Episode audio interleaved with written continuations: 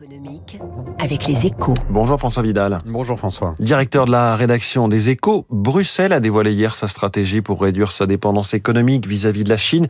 Une initiative louable, mais vouée à l'échec, selon vous François bah, Sur le papier, tout y est pourtant. Hein. Surveillance des technologies critiques, contrôle des exportations, filtrage des investissements étrangers en Europe. L'arsenal présenté est à la hauteur des enjeux. D'autant qu'il s'ajoute aux mesures déjà prises pour réduire nos dépendances sur les matières premières critiques et les semi-conducteurs. De quoi crédibiliser le discours tenu à Paris et à la Commission, notamment d'une autonomie stratégique accrue pour une Europe aspirant à devenir une puissance à part entière. Le problème, c'est que le poids lourd de l'économie du continent n'est pas sur la même longueur d'onde. Et au moment où Ursula von der Leyen a dévoilé sa feuille de route à Bruxelles, Olaf Scholz en a apporté une démonstration éclatante à Berlin en déroulant le tapis rouge au Premier ministre chinois. Le chancelier allemand qui a notamment souligné que son pays n'avait aucun intérêt, dit-il, à se couper économiquement de la Chine.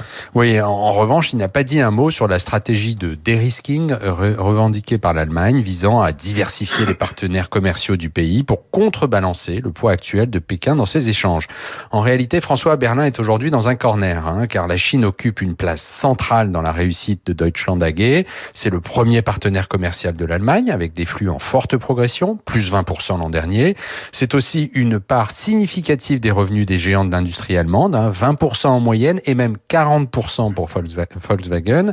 C'est enfin un site de production majeur. Sur les quatre dernières années, un tiers des investissements européens réalisés en Chine l'a été par BASF, BMW, Mercedes et Volkswagen encore.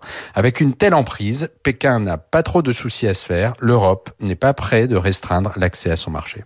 Merci François Vidal. La une de votre journal Les Échos ce matin, le pari de la SNCF pour muscler son offre TGV. On en reparle avec euh, David Barou à 8h-5. Il est 7h13 et comment muscler, euh, comment muscler le désendettement français? Question pour Christian de Boissieu, le vice-président du Cercle des économistes avec nous.